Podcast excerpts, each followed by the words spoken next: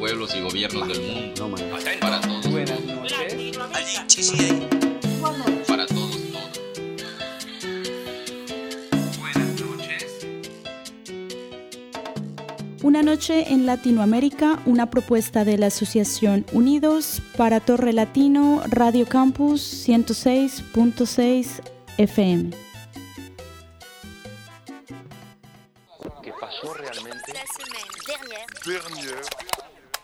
Lieu sacré pour les uns, territoire exploitable pour les autres, l'Amazonie est depuis bien trop longtemps exposée aux désirs illuminés de notre espèce. La biodiversité de la région qui entoure l'Amazonie est également considérée comme la plus grande du monde. La forêt amazonienne est surtout garante de l'équilibre du climat de l'Amérique du Sud. Rien que cela. Activités dévastatrices comme la recherche d'or par exemple, les populations n'arrivent pas toujours à se préserver de l'intrusion. Si la forêt vient à disparaître davantage, les risques pour que les saisons sèches s'étirent sont grands. La préservation de l'Amazonie est essentielle pour l'agriculture, Combien encore à découvrir?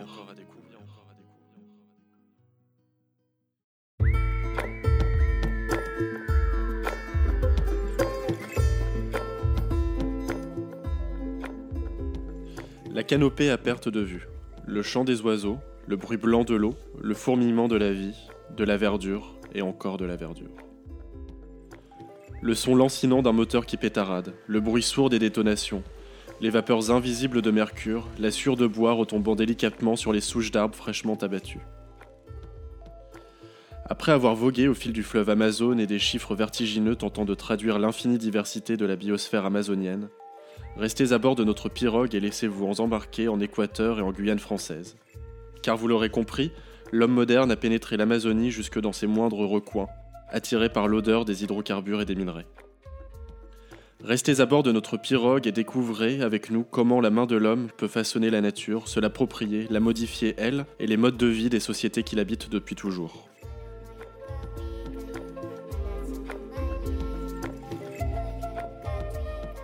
Una noche en Latinoamérica, unidos y Torre. Para Radio Campus 106.6.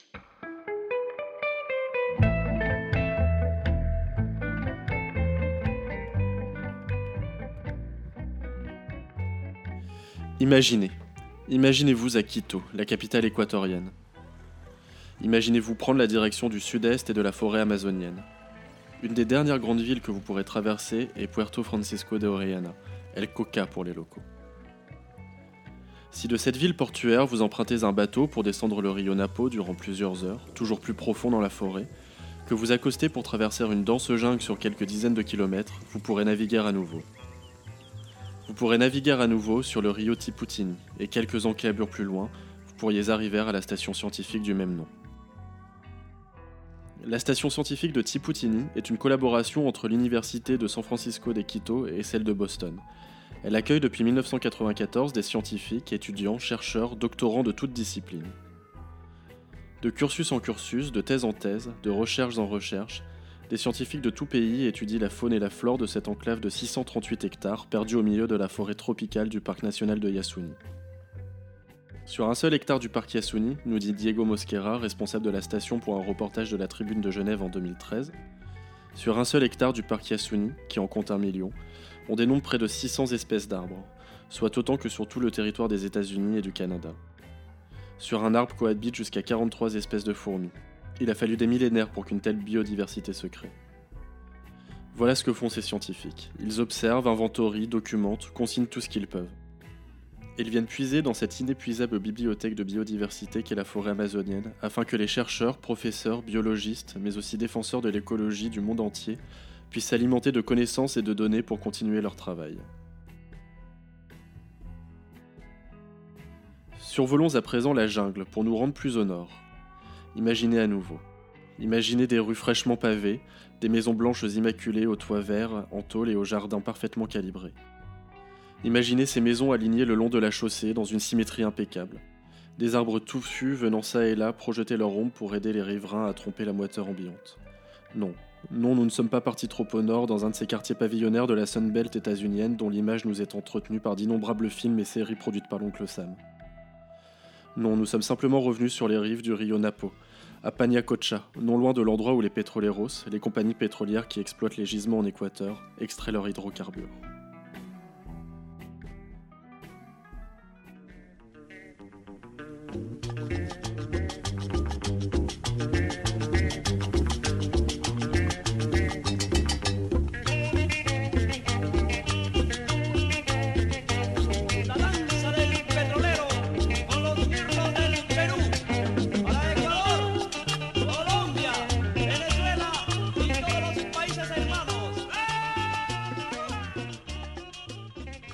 Le pays est un des 12 membres de l'OPEP, l'organisation des pays exportateurs de pétrole.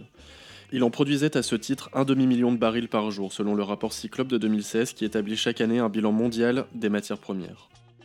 C'est assez peu comparé aux autres membres de l'organisation, mais pour le pays, cela représente la moitié de ses exportations et une manne financière plus que conséquente avec pour principal client les États-Unis. Les gisements de pétrole en Équateur ne représentent pas plus de 4% de la ressource en Amérique du Sud, mais se trouvent quasi exclusivement sous la forêt amazonienne.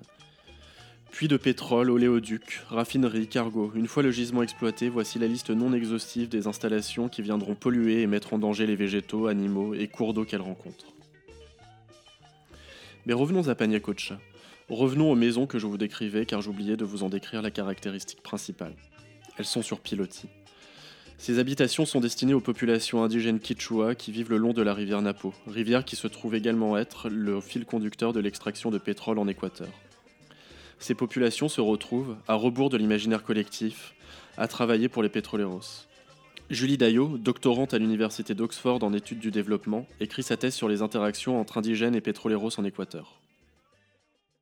De comprendre pourquoi les peuples indigènes d'Amazonie, donc les Quichua, qui, les habitants Quichua de la, de la rivière Napo, en particulier en Équateur, disent oui à des projets d'extraction de pétrole, puisque aujourd'hui on fait une consulta previa, une euh, consultation en gros, euh, aux, communautés indigènes par lesquelles euh, les gisements pétroliers sont traversés et les communautés ont la possibilité d'accepter ou de refuser les projets d'extraction. En, en pratique, il y a plein de choses à dire là-dessus. C'est pas bien fait, c'est pas vraiment une consultation, etc., etc. Mais il se trouve que les habitants veulent que le pétrole vienne sur leur territoire parce qu'ils reçoivent plein de bénéfices en échange, parce que raisons pour lesquelles ils acceptent. Euh, c'est aussi parce que l'environnement est déjà pollué. En fait, la rivière est déjà polluée. Le pétrole arrive petit à petit dans la rivière, donc de plus en plus loin dans l'Amazonie. Et du coup, l'environnement est pollué avant que le pétrole arrive presque. Quand le pétrole arrive, c'est une institution qui vient avec plein de bénéfices pour les populations, avec un peu plus d'impacts environnementaux, mais qui sont déjà là de toute façon, et avec des solutions aussi pour les impacts de temps en temps, par exemple une usine d'eau potable pour remplacer l'eau de la rivière, ou des choses comme ça. Donc qui changent évidemment complètement les modes de vie des gens.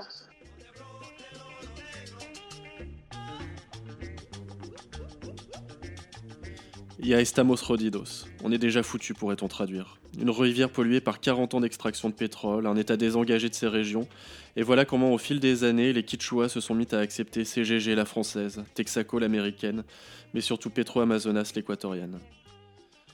Le temps de la lutte a progressivement laissé place à celui de la résignation.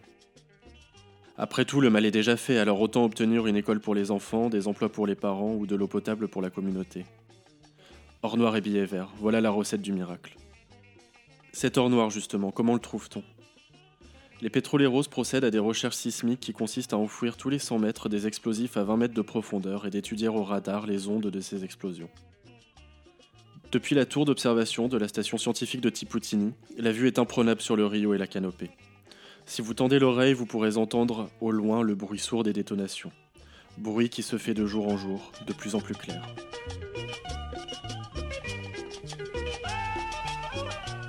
Una noche en Latinoamérica, unidos y Torre Latino, pour Radio Campus 106.6.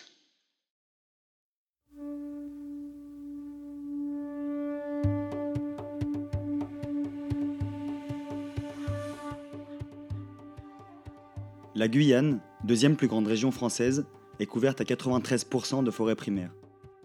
La forêt guyanaise est l'une des plus préservées au monde, l'une des moins fragmentées et donc l'une des plus riches. À titre d'exemple, sur les 500 espèces de poissons présentes, une sur quatre est endémique. Mais depuis les années 2000, du fait d'un cours à la hausse, la Guyane subit une nouvelle ruée vers l'or. En conséquence, des populations pauvres, principalement venant du Brésil et du Suriname, sont amenées par des réseaux mafieux à exploiter l'or illégalement. On les appelle les garimperos, et près de 10 000 séjournent dans la forêt guyanaise. L'orpaillage illégal fait d'énormes dégâts, à cause bien sûr de la déforestation, mais aussi du mercure utilisé pour séparer l'or de la terre. Il s'évapore pendant l'opération et donc retombe. On estime à 130 tonnes de mercure retomber chaque année en Guyane. Les effets sont désastreux sur les sols, rendus stériles sur les sites d'orpaillage, mais aussi dans les cours d'eau où les poissons lingèrent. Le poisson est la nourriture principale de beaucoup d'habitants, dont les peuples autochtones. 90% des enfants amérindiens Wayana présentent un taux de mercure bien supérieur au seuil de l'OMS. Pendant ce temps, le gouvernement souhaite développer l'industrie minière et subventionne un projet colossal. Montagne d'Or est un projet de mine d'or industrielle moderne et respectueuse de l'environnement en Guyane. Il représente une première étape vers l'industrialisation de la filière minière sur ce territoire et contribuera à y créer une nouvelle impulsion économique. La compagnie minière Montagne d'Or s'engage à respecter le Code de l'environnement. Elle mettra en œuvre les plus récentes technologies pour une exploitation minière en toute sécurité.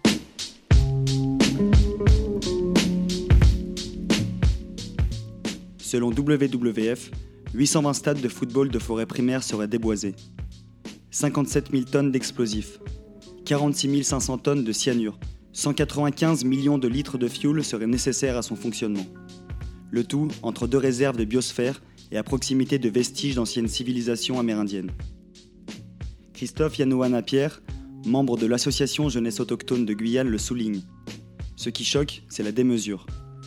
En juin dernier, sous la pression citoyenne, le gouvernement a finalement abandonné le projet.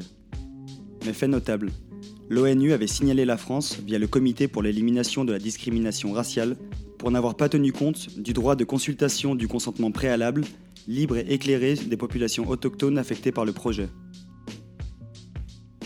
Selon l'État, le développement des minorifères plus contrôlés diminuerait leur paillage illégal. Le Grand Conseil des Amérindiens de Guyane dénonce l'argument par les chiffres les autorisations de permis augmentent, les chantiers illégaux aussi. Malheureusement, quand l'amour de l'or rend aveugle, on va le chercher les yeux fermés.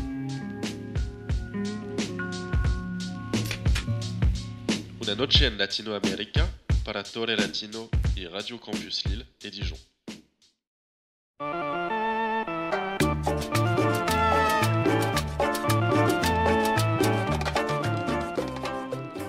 La région amazonienne est un bijou à protéger et les projets industriels sont bien trop nombreux pour aller dans ce sens.